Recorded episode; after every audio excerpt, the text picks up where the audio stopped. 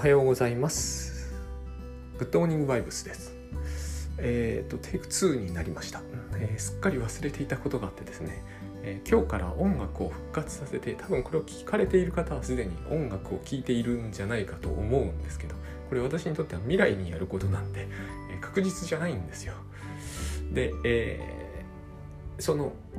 音楽をやるにはやるとなるとえっ、とですね声をなるべく大きくするか iPhone を近くにするかなんかそういうことをするべきだというようなことになってきたんでそうすることをさっきすっかり忘れていたんで、えー、もう一回撮り直しております。こういうことが起こるんですよねどうしてもね。私あの、えー、仕事の能橋さんと仕事を一緒にやってるんでえっ、ー、と非常にいい副産物としてですねきっちりした人間だって思ってもらえるんですよ。できっちりしてるのは大橋さんなんですよ。私じゃないんですよ。で私は、えーと、直感とひらめきに多分多分に頼って生きていて、えー、すごく雑なんですね。でそういうことをですね、えー、ここでばらすことはないんですけどあのきっちりしてるという評判が立っていて損することのない世の中じゃないですか。だから、えーと、それもうそしらぬ顔でそれに乗っかって生きてきてたわけですけどね、えーと、こういうことがまま起こってるわけです。で、えーと、昔はこれをですね、えー、ことごとく隠すべく、えー、とあらゆるこうライフハックを、えー、駆使してやってきたわけですけどすっごい面倒くさくなってきてですねグッドバイブスを知って以来それが本当に面倒くさくなってやらなくなってきているからボロが出るという流れがあるわけですね。これだとライフハックあグッドバイブスがなんかすごいダメなものみたいに聞こえちゃうんであれなんですが、えーと、つまりですねあの今日のお話はこれと絡むようで絡まないんですけどねあのグッドバイブスをやってよかったのはですね私が、えー、つまりこう世の中では評価されにくいと勝手に私が思い込んできた私のかなり自然な部分で、えー、物事を賄い始めたということなんですよきっと。そういうふうにするうちにあの肌良くなるとか悪夢見なくなるとか奥さんと仲良くなれるとかさまざまなことが起きてくるわけですね。でこれと、えー、世の中でそのこういうふうにしといた方があの評判悪くならないだろうというえー、手当て手当てで生きるよりこっちの方が価値高いと僕は思うんですね。だから少々ボロが出るのはもうこれはしょうがないと、えー、それが出ることによってですね、えーと、評判がものすごいガタ落ちになるとかなったら考えようっていう感じなんですね。まあ年齢も上がったんであのまあまあ、えー、気をつけないわけじゃないけれど以前の、えー、半分も気をつけないっていうのはあります。でうんと今日はその評判の話をちょっと絡めてあんまりグッドバイブスに今のぐらいグッドバイブスと関係あるんだけど直接グッドバイブス的かっていうと別にそういうわけじゃない話をしようと思うんですけど、まあ、ただあのグッドバイブスを知ることで発想が変わったという、えー、影響ははっきりある話なんで、まあ、無関係じゃないです。であの昨日ですね、えー、この話もしたいんですけど、えー、昨日第3期のかき上げ塾という倉園平蔵さんと一緒にやっている、えー、グッドバイブスじゃない方、まあ、グッドバイブス的ですけど多分に、まあ、でも、えー、文章作成講座であり、えー、本を出すというための講座でもあるやつに行ってきて行き帰りの道中が長いんですよ、えー、行きだけで1時間半ぐらいかかるんですね。で、えー、たまたまなんですがあのブログでもちょっと触れたんですけどね。あの倉下忠則さんっていう人と北信也さんっていう人の、えー、YouTube 番組をずっとこう聞き聞いて過ごしてたんです。めったにこういうことはできないですね。長いんですよあの番組も、えー、ちょうど1時間半の工程で全部聞けるぐらいな感じに長いんですね。でもまあ聞いてみてえー、っとまあまあこのお二方というのはえー、これを聞いてる方は知ってると思っておりますけどライフハックという、えー、これも知ってると思うんですけどの、えー、東京の旗振り役が北さんであって、えーと、大阪の旗振り役とかいうわけじゃないんですけど平下さんはその知的生産っていうのかな？側で、えーと、ライフハックにも深く関わる人みたいな感じの人なんですね。まあ言ってみれば古参のライフハックコミュニティの、えー、重鎮みたいな感じ、まあ、重鎮という言い方が大げさなぐらいライフハックコミュニティというものが、えー、あんまり大きいと巨大とかいうものじゃないんであれなんですよ。でもまあそういう古参の、えーと、重要メンバーなわけですね。えっ、ー、とで多分私もライフハック界隈とかいうところに入ってることになってると思うんですけどこの言い方が一つのポイントになってるんですよ。聞いている限りねの界隈って果たしてそんなものあるのかってこともあるわけです。ただねあの東京ライフ研究会というものをその北信也さんが東京で立ち上げて、まあ、東京ですから、えー、初回僕も行ったんですけどね、えーと、懇親会だけで60名ぐらいいたんですよああもう僕の記憶なんでさっき言った通り直感とひらめきと雑さで生きている私の記憶だから完璧じゃないですがでも相当いたのは間違いないんですよ。多分今やったらですね一歩間違うと5人とかになっちゃいますね。あんなしかも立派な会場じゃやんないですね。もうそのぐらい、えー、まあ流行した時代もあったと。で、まあ夢をもう一度ではありませんがそういうふうにもうどうしたらもう一回盛り上がるんだろうかみたいな主にこのどうしたら盛り上がるんだろうかで本当に深刻に考えてたのは北さんの方に僕は話を聞いている限りでは浦下さんはそこまでそれに乗ってる感じには聞こえなかったんですけどまあこれはニュアンスなんで本心は分かりませんけどね。で私が思ったこととしてですね、えー、まあ果たして本当にコミュニティがもう一回同じように盛り上がる方がいいのかっていうこともあると思うんですけど、えー、そこも含めて聞いていてかんつくづく思ったことはこれはですね、えー、ものの考え方だと思うんですけど私たちに私たちにというのはつまりライフハックコミュニティというものがあるとしてそして私がそこの中にいたとして足りていなかったものは2つあってですね、えー、1つはお金なんですよね。一体全体このライフハックコミュニティというものは何をくれたんだろうかっていうか何をあげあなんてもたらすことができたんだろうかと考えたんですよ。コミュニティが盛り上がるということは、えー、パッと考えると多くの人がそこに集って、えー、活気があるってこういうことだと思うんですけどつまりそれが実現するためには、えー、突き詰めて言うとそこに来るだけの意味があるってことになると思うんですよね。足しげく通うまあリアルでやらないにしてもですね足しげく足アクセスするで足しげくアクセスする理由がないと、えー、人はそこに足しげくはアクセスしなくなると思うんですよ。何でも何かがあると思うんですね足しげく行くには。うん、でお金がないってのは結構問題なんですよやっぱり。このこのこの資本主義の世の中において一定の大きさを持ったコミュニティにお金が全然ありませんっていうお金が儲かることもなくなければそこに行ってることによってお金が儲けられる人になるわけでもなく、えー、しかも最近流行りの言葉で言うとなんかこう一発の人とかになれるわけでもないと。何者かになれると。そういうことも言わないってことになってくると、えー、毎月日曜日ごとに何のためにここに行くんだろうってことになりかねないわけですよ。っていうかなりかねなかったんだと思うんですね。あの結局ライフハックというのは、えー、これはブログでも書いたことですけどあのエクセルで素早く行と列を入れ替えるとかそういう技じゃないですか一個一個を見ていけばそりゃ業務効率が少しは良くなると思うんです。時人によっては多大に良くなると思うんですけど、えー、それはエクセルの本を買って読めば実現しなくもない話で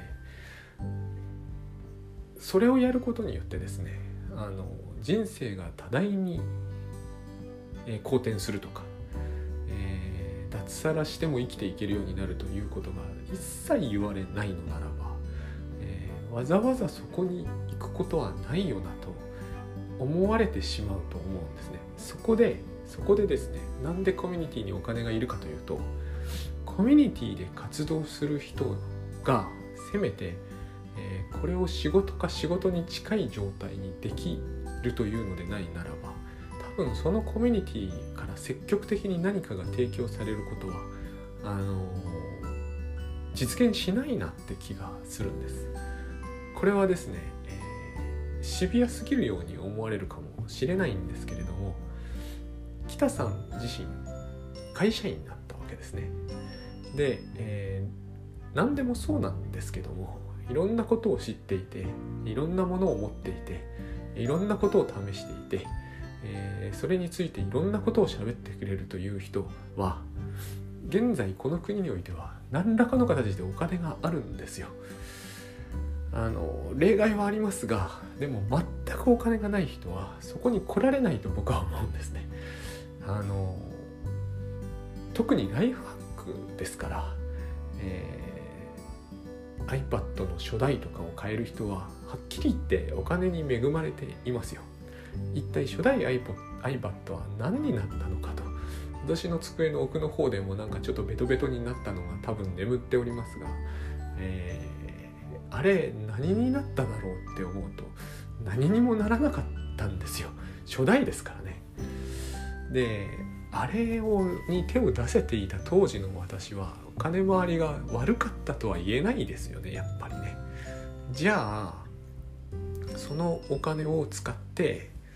えーと、iPad についての知識をふんだんに仕入れてで一生懸命しゃべるというそういう余裕をどうやって作ったらいいんだろうかと。それは私はライフハックで生きるしかないと思うんですね。もうもしそうでないというならばあのね、えー、おじいちゃんから駅前の土地をたくさん相続して、えーとそのマンションのなんかこう家賃収入が毎月うん千万あります。ってんならやれますよね。つまりコミュニティにのメンバーのお金回りが良くないと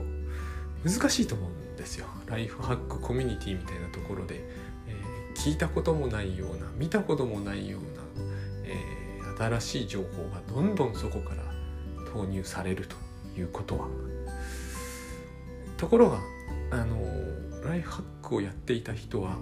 なぜなのかは難しいんですけどこれはたまたまなのかもしれないんですけど北さんも含めて。お金に綺麗な人が多かったんですよ。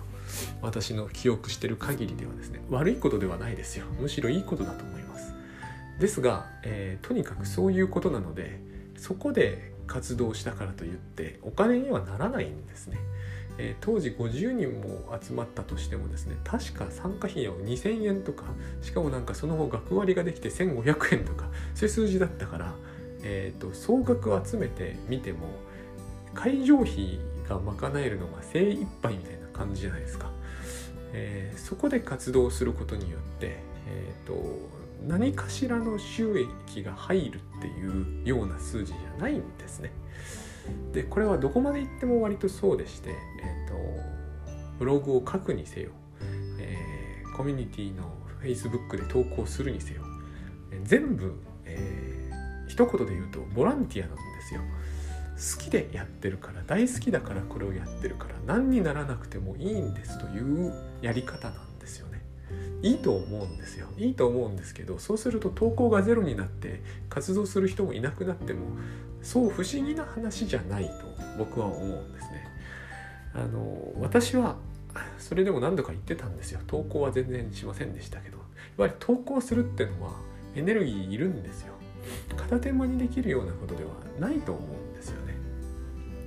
私はライフハック系のこうやって記事書いたり仕事したりしておりますから、えー、片手間にもやれそうに思われると思うんですけど片手間にやるっていうのは結構、えー何て言うのかなこの話が次につながるんですけど嫌なものなんですね。えー、あなんかこう思いついたと。エヴァーノートの今度ホームをこうしてみよう。これを、えー、何の整理もせず雑にパッと投げられるかっていうと投げられないですよね。えー、かな一歩間違うとね、えーと、だからこういろんな話が出たんですよ。えーと、ツイッターみたいなのもそうですし2チャンネルで盛り上がったって話がちらっと出たんですけど分かる気がするんですね。えー、2チャンネルの創始者であったひろゆきさんが以前こういうことを書いてたことがあるんですよ。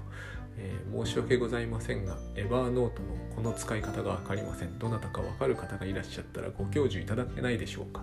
ああそれはですねエバーノートはこうこうこうこうこういうことでこのやり取りが無駄だと、え、ひろゆきさんらしい言い方だなと思ったんですけどエバーノートホームの、えー、便利な使い方を教え入れここにあるだろうみたいにこういうやり取りだから情報はスムーズに流れる。だから2ちゃんはこういうやり取りをするべきなんだみたいなことを言われていてこれはすごく正しいなとある意味ある意味正しいなと。私は今真逆に向かっちゃっておりますが、えー、それはグッドバイブス的な結局ですねあのグッドバイブスってのは、えー、もう全ての人がとは言いませんけれども下地って多少あるなと思うんですね。私の感覚の中では今まである程度封印してきたものへの回帰って感じがあるんです。ドバイブスの本を読んで、えー、今までずっと封印してきたものに戻ってきてるって感じがあるんですよ、えー、私はそのひろゆきさんのおっしゃった2チャンネルのその、えー、前振りとか、え礼儀正しさみたいなものはすっ飛ばそうというのは現代のこういう社会では一理あると思うんですよ。だからそっちへなるべく向かってたけど私のやることは、えーと、彼みたいに振り切らないの振り切れないので、えーと、やっぱり中途半端になるんですよ。えー、佐々木ですなんとかなんとかよろしくお願いしますぐらいは言おうというふうになるんですよね。思いっきりにちゃんっぽくはなれないんですよ。なぜならばやっぱりそこに抵抗があってで、えーと、グッドバイブス的な話を読むと戻ってくるわけですね。えっ、ー、とエバーノートというのはですねみたいな話になるわけですよ。だんだんだんだん私の書くブログ長くなってる気がするんですね。それは、えー、そうなるんです気質的に。そういうふうに育てられたから。でもともとそうなんですよ。で一方でその例えばタスクシュートとかそういうのをやるようになって自分のボロを出さないようにするそれも無理してたわけですね現代社会に合わせてたんですよここもグッドバイブスで、えー、回帰してるんですよ元々の自分にだからすごくこう下地っていうことが絡むなとは思ってるんですあれを受け入れやすいかどうかみたいなやっぱり私は、えーと、2ちゃんで1行 URL を貼っておしまいにパッとするっていうようなコミュニケーションのやり取りは苦手なんですよねきっと。でそれには理由がはっきりあるんですけれども、えー、その話をする余裕はさすがに今日はないのでまた今度したいんですが、えーと、要は丁寧にやり取りをした方がいいと思うんですね。ただ丁寧にやり取りをする、えー、コミュニティで活動していても収益には決してならない。で収益が全てじゃないから、えー、完全にコミュニティがからいなくなったりはしなかったんですけれども、えー、せめて何かが必要なわけですよね特にライフハック系となってくると。何か実利が必要なわけですよ。ところがそれが何にもないような感じになっていたんですよね。えっ、ー、とライフハックをいっぱいやったからといって人生が劇的に好転するわけではないとか、えー、お金が儲けられるようになるわけではないとか有名人になれるようになるわけでもないとかそれでいい人はいいんですよ。でもじゃあなんでそれでいいのかっていう部分えっと、私はライフハック界隈になるところに一応向けて、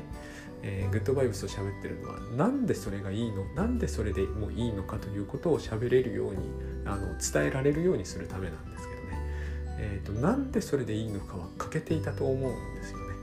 それが、えー、お金が儲かったり、えー、有名になれたりするコミュニティの方に人が行ってしまった理由なんじゃないかと思ってます。でもう一つあるんですよ。今までが一つ長くなる予感は正しい気がするんだけどもう一つあるんですよね、えー、ライフハックコミュニティなるものが、えー、まあ小さくなっていけないと私は本当思わないんですけど、えー、大きくな大きさを維持していなかった理由していけなかった理由があるとすればえっ、ー、と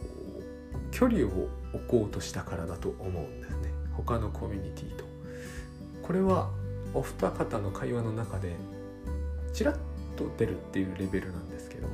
えーと、ああいうところには近づかないようにしようみたいなそういうああいうところとはどういうところかっていうのがまたこう具体的でないし具体的であると怖いから具体的でない方がいいと思うんですけど私この感覚ってねすごくあるんですよ私の中に。えー、私時々この番組の中でも分裂消失って言ってるんですけど分裂消失の人間は人と距離取りたくなっちゃうんですね。なぜならば分裂消失っていうのはあの自分の中の感情的な部分、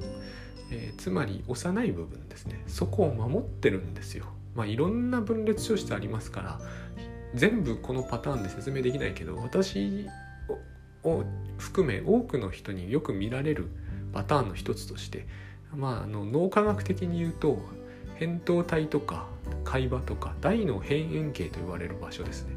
感情とかもっと原始的な部分ここを守るんですよ。ここを刺激しないようにしたい。なるべく大脳新皮質の方だけで、えー、生きていたい。特に人と関わる時はそうしていたい。情緒を動かされると自分の未熟な面がさらけ出ちゃうのでそういう事態に陥りたくない。これが多分ですね怒られたくないとか怒りたくもないとか感情的なやり取りが苦手だとか、えー、表情に現れにくいとかそういったあの性質そういう性格だと自分のことを思っている人の、えーと、生きてきた戦略なんだと思うんです。これでほとんどのことは不都合起きないんですよ。だって社会の中で必要なのは新皮質の方です。コミュニケーションをとって複雑なやり取りができればしかもそれを理知的にやればいいわけですよ。えー、そこで情緒のやり取りを必要としないと。だけれどもある種のところで困ったことになるわけです。例えば飲み会の時とかに理知的なところばっかりでやっていて面白いはずないですからね。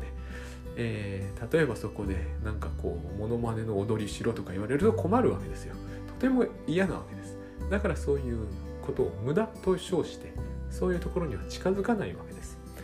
こうしてですね、えー、近づかない場所が増えていく。これもなんとなくグッドバイブスの話と関係してくるじゃないですか。えー、ライハックコミュニティが近づかないと言っている宛先は必ずしもこういうことではないです。ライハックコミュニティというのかな？界隈というのか。私たちはああいうところに近づくのやめようねと言ってる宛先は宛先っていうのか対象は、えー、オンラインサロン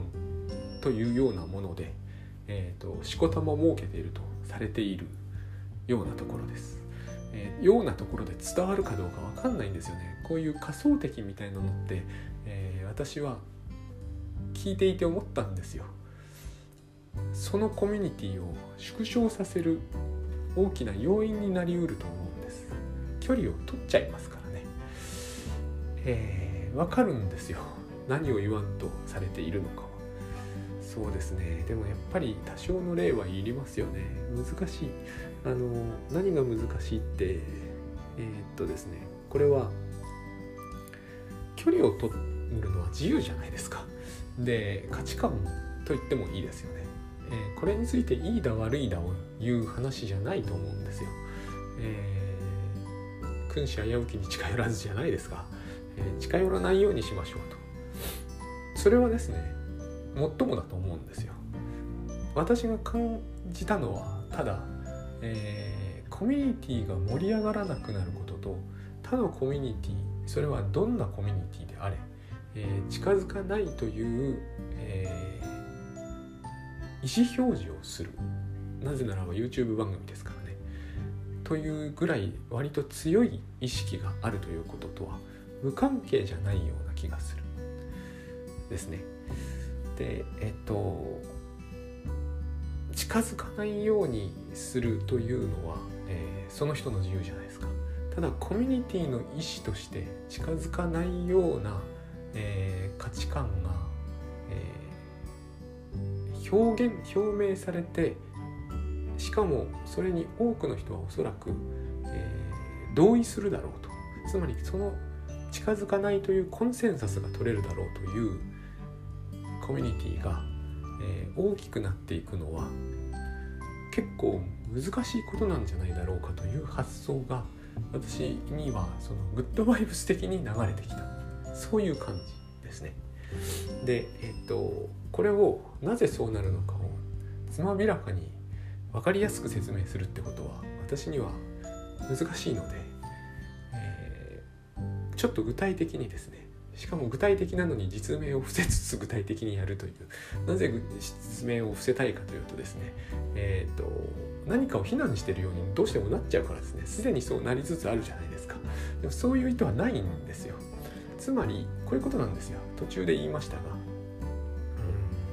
コミュニティが盛り上がるというのは、えー、あるところに多くの人が足しげく通い、えー、和気あいあいと活発にやってるという感じだと思うんです。僕は分からないんですよ厳密には、えー、盛り上がるとしか北さんがおっしゃらなかったから。彼の頭と私の頭は同じじゃないので一言これを言えば同じものがイメージされるということってやっぱり無理なんですよ。あくまでもこれは私の推理であって、えー、当然間違っている可能性があるんですね。私はその直感とひらめきに頼って生きてる雑な人間なんで、えーと、なんとなくこうだろうぐらいな感じ以上のことはわからないんですよ。で、えーと、そのコミュニティが活発になる盛り上がるというのは突き詰めて言うと人と仲良くするってことだと思うんですね。で一方で、えー、人と仲良くする言ってしまえばそういうことだと思うんですよ。子供っぽいかもしれませんがでもやっぱ詰めていくとそういうことだと思うんですね。で私が言ったんですよ私が分裂消失である私は人と仲良くするのが苦手であるっていうのと同じことですよねこれは。理知的なコミュニケートのやり取りはできても、えー、情緒的な交換というものに相互の楽しみを見いだすのが難しいと。この表現がすでに理屈っぽいじゃないですか。でも人と仲良くするのがあんまり得意じゃないですよと。そういうことになるわけです。で人と仲良くしなかったらコミュニティ盛り上がらないと思うんですね。なのに、えー、ああいうところには近づかないようにしようっていう取り決めがえコンセンサスを得るということは人と仲良くするにしても仲良くする人を厳密に選んでいこうねってことになると思うんです。僕はこれがですねえっ、と線をどんどん引いていって最終的にはその線は自分一人を除いてみんなと線を引くっていう流れを実際にはそうは例えば北さんが肩を振ってる限りはならないと思うんですよ。彼は人好きする人で僕とかとは違うんですよ。僕はこういうふうになりやすい。線を引いてるうちに自分一人以外の周りには全部線を引いちゃうということをやりやすい。何のために線を引くのかというとですね、えー、彼らと混同されては困るっていう意味だと思うんですよ。線を引くというのは。線を引くってからには近いってことだと思うんですね。一歩間違うと同じだとみなされる。それは嫌だから線を引くってことだと思うんですねあいつらと私は違うとだけどこれは傍目から見るとものすごく気難しいコミュニティを作り出すんですね。えー、もう散々私たちはこれをやってきていると思うんです歴史的に。えーと、これも名前は伏せます。なぜならば、えーえー、父が名前は伏せるようにって言うんで私にね、えーと私の小さい頃から生きてきたお寺の集団はどんどんどんどんコミュニティを小さくしていったんです。えー、半分に割ってそれを半分に割ってさらにそれをまた半分に割るとその度にね私子供の時に思ったんですよ。正しいって字をつけるんですよそのセクトは。えっ、ー、と宗教ってのはそういうもんなんですよね。章っていう字をつけたがる。なんとか紹介となんとか章。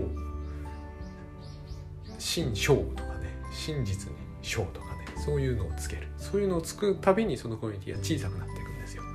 ラディカルにもなりますけどね。これを私はつぶさに見てきて、えー、線を引くってことをやってコミュニティが、えー、盛り上がるっていう方向に向かうことは決してないんだなっていうのを知ったんです。ついでに言うと、えーもともと仲違いした原因がある人の指導者にあったとするじゃないですか。その人が死んだからといって仲直りしたケースは僕は一つも知りません、えー、必ず分裂した後は大喧嘩になって、えー、ほとんど修復不可能なレベルまでずっと一歩間違うと殺し合いを始めかねないレベルに。そして遠くから見るとその2つはそっくり同じに見えて現に、えーと、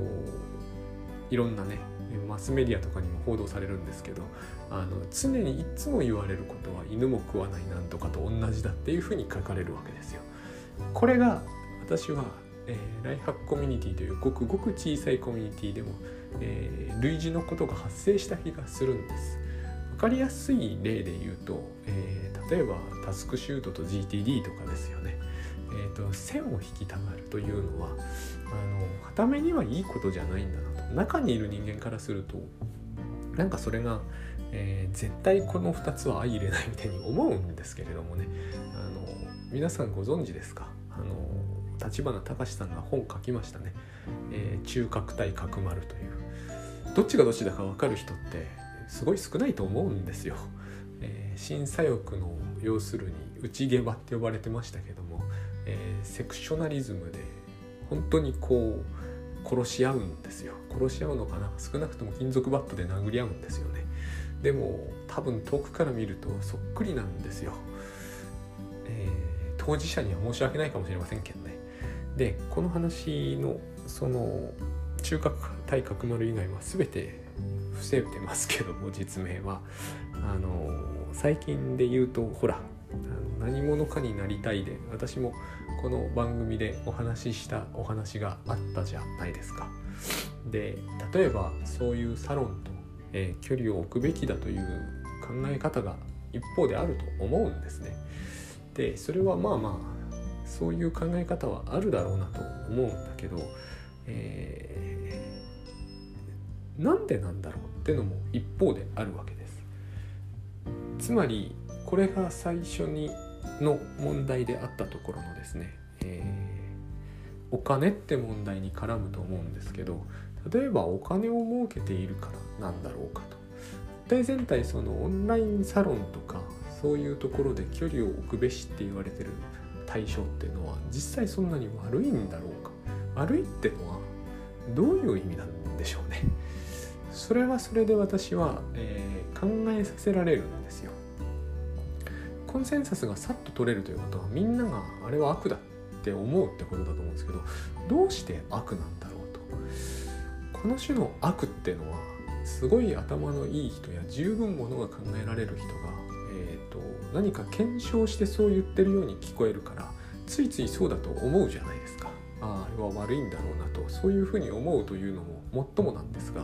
私はどちらかというと言われてきた側の当事者としてえー、そこで成長してきた人間なので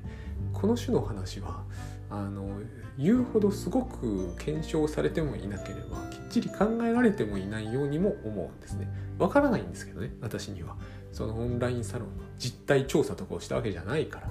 だけれども、えー、私はその信者ビジネスってよく言うじゃないですか。信者ビジネス。あれは信者ビジネスだから、えー、近づくべきではない。でも私は信者ビジネスだと言われてきた側の人間だったんですよ。ずっとね、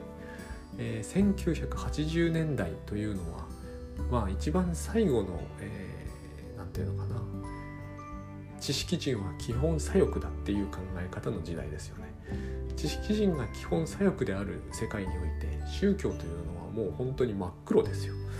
うちは寺だったわけですね。で私は学校の先生によく言われたんですよ。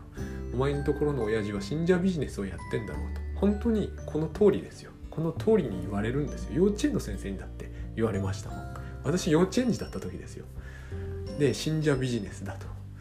信者ビジネスなわけですよ。信者ビジネスに決まってますよね。うちに来てるお客さん全員信者さんですからね。でなぜなのか。なぜこれがまあこれは日教祖っていうところからの流れなんだけどもうちょっと言うとなぜあれはそんなに、えー、みんなの目にはいかがわしく映るのかというと、えー、信者ってそもそもどうやって増えていくのかと。これ結局、えー、全ての人がそうなわけじゃないんですけど先祖代々信者さんっていう人もいっぱいいますからねただえー、っと増えていくために必要なのはやっぱり他のコミュニティからあぶれてくる人なわけですね。うち川の前に家がありましたから川には橋がありますね。当時橋の下で暮らすって言葉は文字通りで橋の下に人暮らしてるんですよ。子供をながらにしてあのなんとなく怖いしなんとなく面白いしで、えー、時々遊んだり、えー、時々遠くから眺めたりしてました。あのねお酒の瓶とかいっぱい置くんですよ。橋の下に。そうすると橋の下通れなくなっちゃいますよね。お家みたいになってるから。でもみんな橋の下通んないわけにいかないから怖いじゃないですか。で、えー、そこに人住んでるわけですよ。ここに住んでる人がしばしばうちに来るんですよ、えー、うち寺ですからね。でうちの物置とかに寝て、えーと、そこで、えーと、うんち漏らしたりするわけですよ。でそれを片付けるのはうちの父じゃないですか。これが信者ビジネスです。その人は、えー、にお金とかあげてえーと、なんかこれで食べなさいねみたいな感じで接するわけです。それはそれっきりですよ。それはそれっきりですけれどもそういうところから信者さんっていうのは増えるんですよ。その人が信者さんになるとは限らないですけどね。でもそうやって増えるんですよ。これどういうことか。何がこれでいけないのか。というと、えー、それは当時はバブルに近い時代でしたからまあああいう人たちは働けば働けるのにああしてるっていうふうにみんな見なしてるわけですよ。ところがそれを寺が取り込んでいく。そういうふうに見えますからね。言うじゃないですか。今だって皆さんよく信者ビジネスで取り込まれていくと。つまりあるコミュニティからあぶれたアウトサイダーを他のコミュニティが吸収していく様というのは、えー、もともとちゃんとしたちゃんとしたというのかな。ここをちゃんとしたというんですよね。コミュニティにいる人からすると大変うさんくさく見えるものなんですね私はその家の側の人間ですからえ、ー、と物置で時々おじさんが寝ている家の側の人間ですから非常にこう考えさせられるものがあるであらざるを得ないですよこれは。で一方ではこれをつまりそういう人をじゃあ信者ビジネスだという人たちが、えー、じゃあうちのコミュニティで面倒見てあげましょうっていうわけじゃないんですからそれらの人たちは結局放置されるべきだっていうニュアンスがそこにどうしても出ちゃうわけですよね。でもそれを吸収するコミュニティは確かにあるんですよ。別にうちの寺だけではないですよね。それが、えー、新左翼だったりあるいは新右翼だったり当時ではですねするわけじゃないですか。どこを見ても、えー、信者ビジネスだって言われるわけですよ。これが信者ビジネスだと私が言いたいわけじゃないですよ。オンラインサロンは全てこうであるとか言いたいわけじゃないです。悪であるというのはどうしてなんだろうってことなんですよ。コミュニティを新たに作るからなんだろうか。あるいはあぶれた人たちをコミュニティに、え、誘い込むからなんだろうか。だけどもあぶれた人たちはじゃあ、えー、どうしてそのもともとのコミュニティからあぶれたんだろうかって考える必要はないかもしれませんが、えーこれに悪であるというならばでは全のコミュニティにいられなくなる人たちというのはどうしたらいいんだろうっていうことはあるんじゃないかと思うんですね。でここまで深刻な話ではもともとはないですよ。コミライフハックコミュニティは私は途中行ったんですけど何をもたらすんだろう？何をくれるんだろう？そこにいたらどんないいことがあるんだろう？他に吸収されるということはですね吸収という言い方をするけどねそれはこっちから見るからでしょう。吸収されるということは何か吸収された先のコミュニティの方がいいものがあるからなんじゃないんですかね、えー、それはみんな騙されてるってことになるんだろうかってことなんですよ。もちろん、えー、出すよって言ってるものをくれるとは限らないですよねコミュニティは。ただしそれをもって悪だと言えるのかどうかはかなり甚だ無理があると思うんですよね。これからあのいくつか僕が頭に思い浮かんだことを喋っちゃいますけどもえー、っと健全なものもあればそうでないとされてるものもありますけれどもねえーと、それはオンラインサロンというところで、えー、提供されてるものと非常にしばしば似ているし、えー、近いもの遠いものもあると思うんですけど例えば、えー、こういうことをゴニョゴニョ先に言いたくなるのが神質的なんですよ。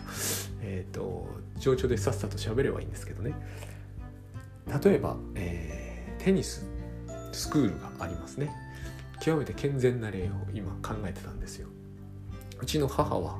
死んでもいいからもう一生テニスやってたいって言うんですよ。そんなにテニスが好きだったかなって思うんですけどね、えー、あれは安くないですよオンラインサロンの信者ビジネスレベルぐらいには払いますよあれまあしょうがないぐらい言ってますけどね。足しげく通ってるわけですよ。和気あいあいとしたコミュニティでね。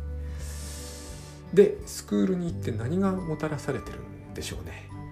私の母は私ずっと一緒にテニスやってた時期があるんですけど日に日に下手になってますよね。しょうがないですけどね。70超えてるからあの走れる速度も下がってるし全然上手くなってないことだけは間違いないですね、えー、テニス一応上手くなるとかコーチが教えてくれるっていうのがそこで言われてることじゃないですか。あれは詐欺なんですかね。どうなんだろう。誰も詐欺だとも言わないし信者ビジネスに吸収されてるとは言わないし、えー、コーチは詐欺師だとは言わないんですけどね。でもうまくはなってないです。ででですね。いや健康をもたらしてるでしょっていう人もいるんですけど私そうは思わないんですよ実は。あのここ1年コロナの影響もありまして私テニスやめてるんですけど健康になりました。あのテニスってスポーツ結構不健康ですよ。真夏にやると老人は熱中症でしばしば死にますし、えー、肌も結構紫外線にやられて荒れますしあのいろんな意味でそんなに健康じゃないですよ。肘とか膝とか絶対痛めますしね。あの何をあれをもたらしてるんですかね。でも行きたいと言ってるんですよ。あれを母から取り上げたら式早めるんじゃないかぐらい行きたいんですよ。こういうのありますよね。コミュニティというところには。楽しいっていうことですよね。これえ、ー、とオンラインサロンが楽しさだけを提供していてはダメな理由って何なんですかね？金額はテニススクールより僕は安いところはいっぱいあると思いますね。テニススクール決して安くないです。月3万ずつぐらいは払いますよね。結局これは払えるかどうかの問題じゃないですか。今の段階の世代より上の人たちはお金持ってる人いっぱいいます。えー、彼らは騙されていると言うべきなんだろうか。多分そういう人いないと思う。ですよね私。で同じぐらい今同時に思いついたもっとずっと不健全な例でパチスロってあるじゃないですか。あれはコミュニティとは言い難いですけどあれに金をどんどんつぎ込んで借金までする人っているじゃないですか。あれはどうしてじゃあまああれはバッシングする人いるかもしれませんけれども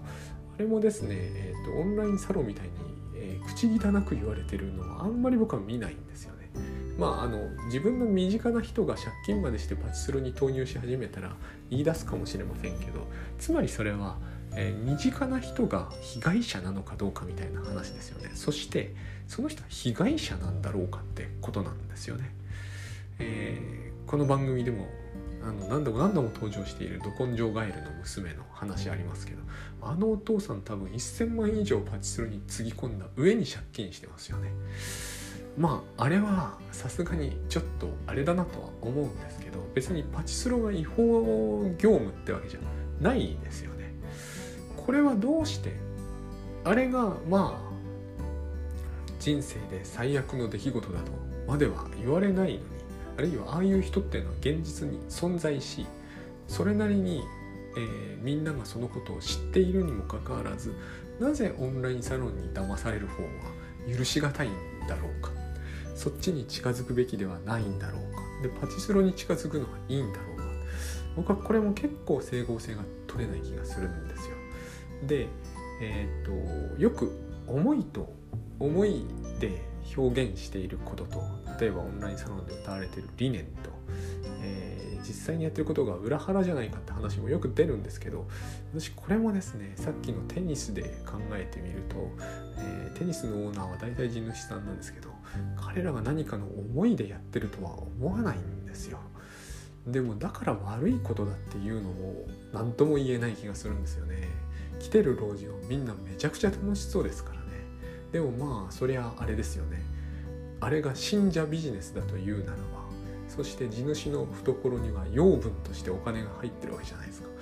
これとオンラインサロンっていうのは本当にそんなに善悪の問題について違うっていう話になるんですかね。例えばそれが心の健康のようなものをもたらしてるだけだとした場合それは非難の対象になりうるんだろうかって思います。でもう一つ一番これがですね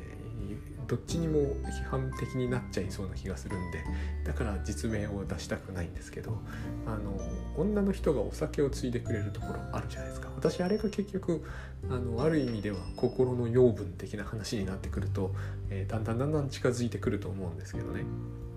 あれは悪なんですかね。あれにお金を貢ぐっていうのはいけないことなんだろうか。目的が達成されないとか自己投資になっていないというのは私は理由になってないと思うんですよ。自己投資になってないじゃないですか。テニスだって、えー、別に。母はうまくなってないですからね、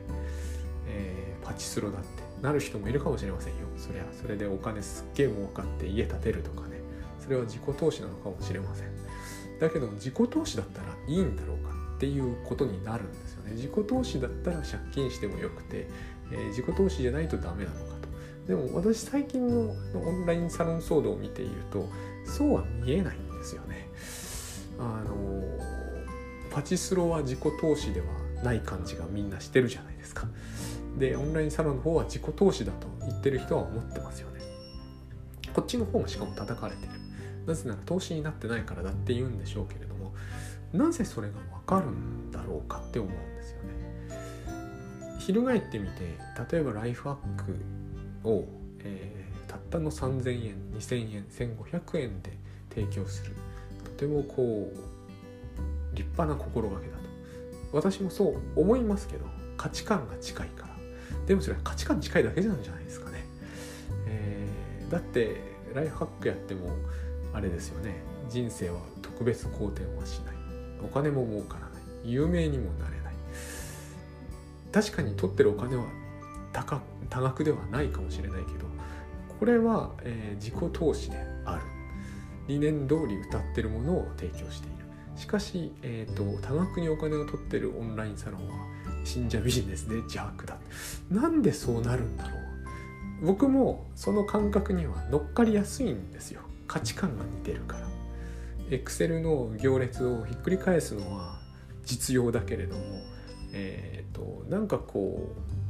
うそれっぽい人に近づいてそこで歓談するというのは無駄な気がするっていうのは分かるんですよ。でも事実そうなんだろうかってことになるとすっごい疑わしいなっていうふうに思うんですよ。